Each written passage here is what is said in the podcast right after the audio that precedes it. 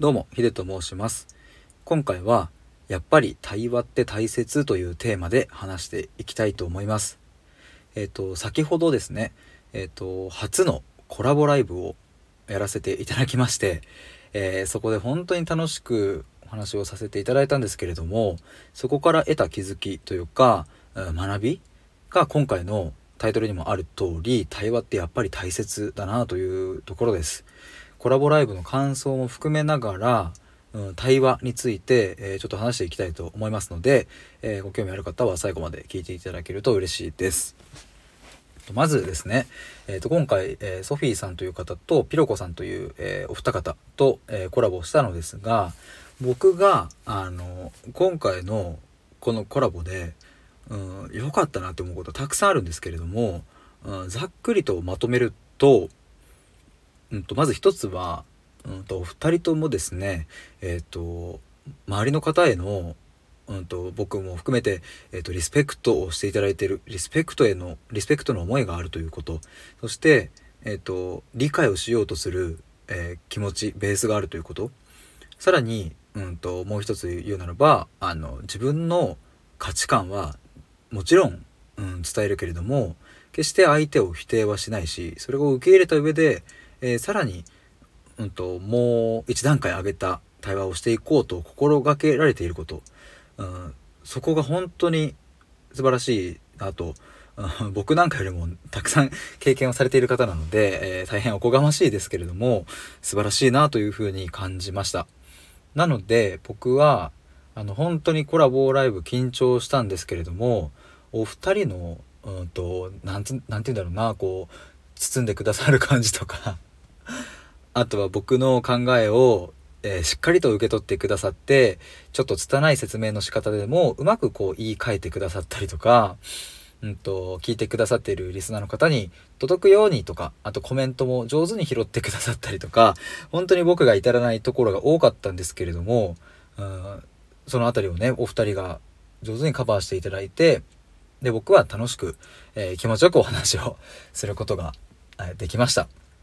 本当にありがとうございます。えー来てくださった、えーリスナーの方も本当にありがとうございました。で、えっと、まあ僕今回のタイトルにもある通り、えっと、もう一度ここ繰り返すと、やっぱり対話って大切だなということを、え非常に、非常に強く痛感しました。僕はやっぱりこうフリーランスとして今活動をしているっていうのもまああるので、うん、となかなかこう他者とお話しするということが少なくはなってきているんですけれども、うん、皆さんもちょっと考えてほしいのは果たして、えっと、じゃあ会社員の人とか、うん、まあ日頃いろいろこう友達とか関わることが多い人でも果たしてこんな対話ってできてるんでしょうかね？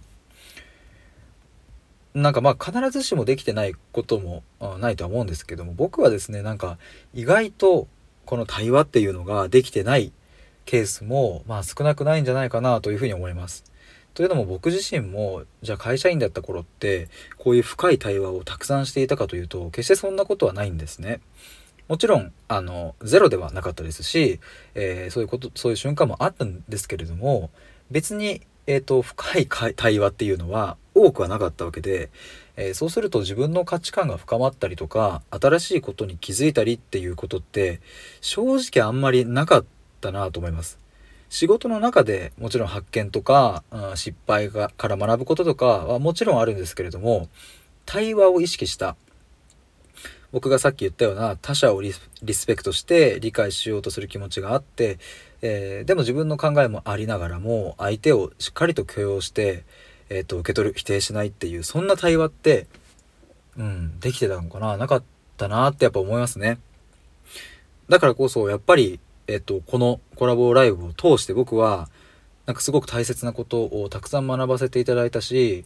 うん、と自分にとって大して気にも留めていなかったような言葉があこれ自分にとってやっぱ大切なんだなということも気づくことができたし、えーすごくすごく、うん濃い1時間を過ごさせていただいたなというふうに思います。